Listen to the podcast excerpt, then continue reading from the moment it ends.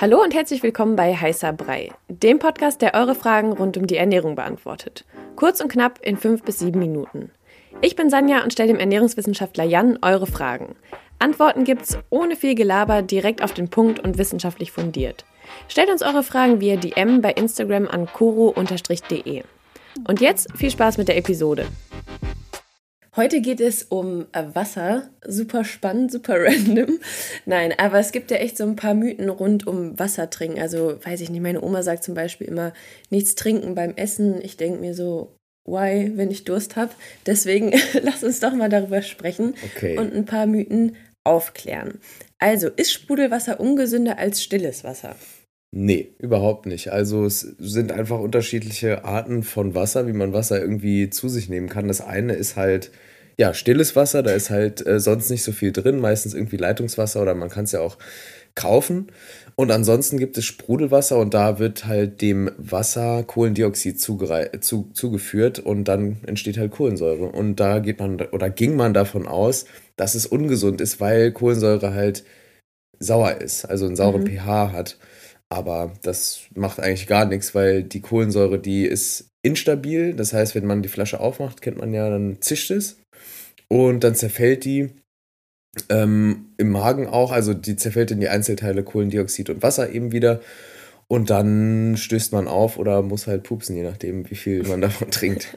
Okay, also Kohlensäure übersäuert den Körper nicht. Nee. Okay. Ähm, schadet Kohlensäure denn den Zähnen? Das hört man ja auch ab und zu. Genau, also da gibt es Fachgesellschaften wie die Deutsche Gesellschaft für Zahn-, Mund- und Kieferheilkunde zum Beispiel, die sagen, nein, das stimmt nicht. Allerdings gibt es andere Säuren, die da schon ähm, eher ein Problem sein können, zum Beispiel in Eistee und Säften oder Cola und die Säure darin. Du hast ja gerade schon von diesem Aufstoßen gesprochen. Verursacht Kohlensäure denn Sodbrennen? Kommt ein bisschen drauf an, wie, wie anfällig man für Sodbrennen ist.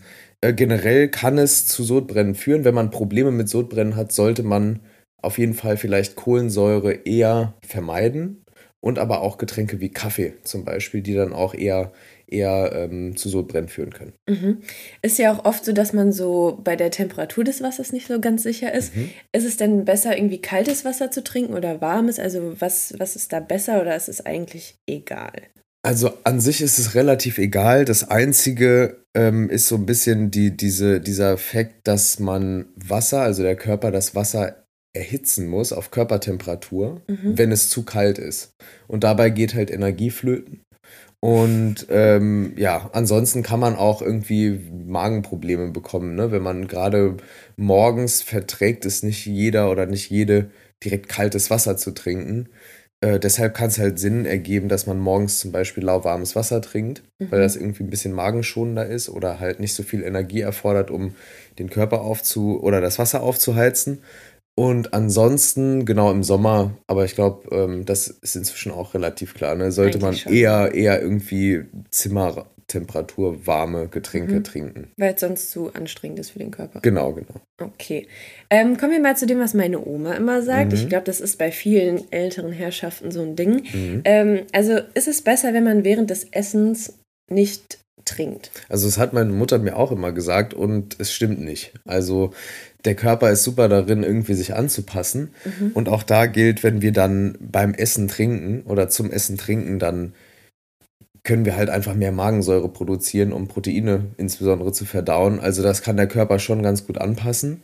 Und es ist also nicht so, das kannst du dann deiner Oma mal erzählen, dass man während, dem, während des Essens nichts trinken soll, sondern kann man ruhig machen. Ich würde aber jetzt ähm, ehrlich gesagt nicht allzu viel trinken beim Essen, weil einfach dann der Magen sehr, sehr schnell gefüllt ist und man eventuell sogar zu wenig isst. Okay. Ähm, kommen wir mal zum letzten Mythos.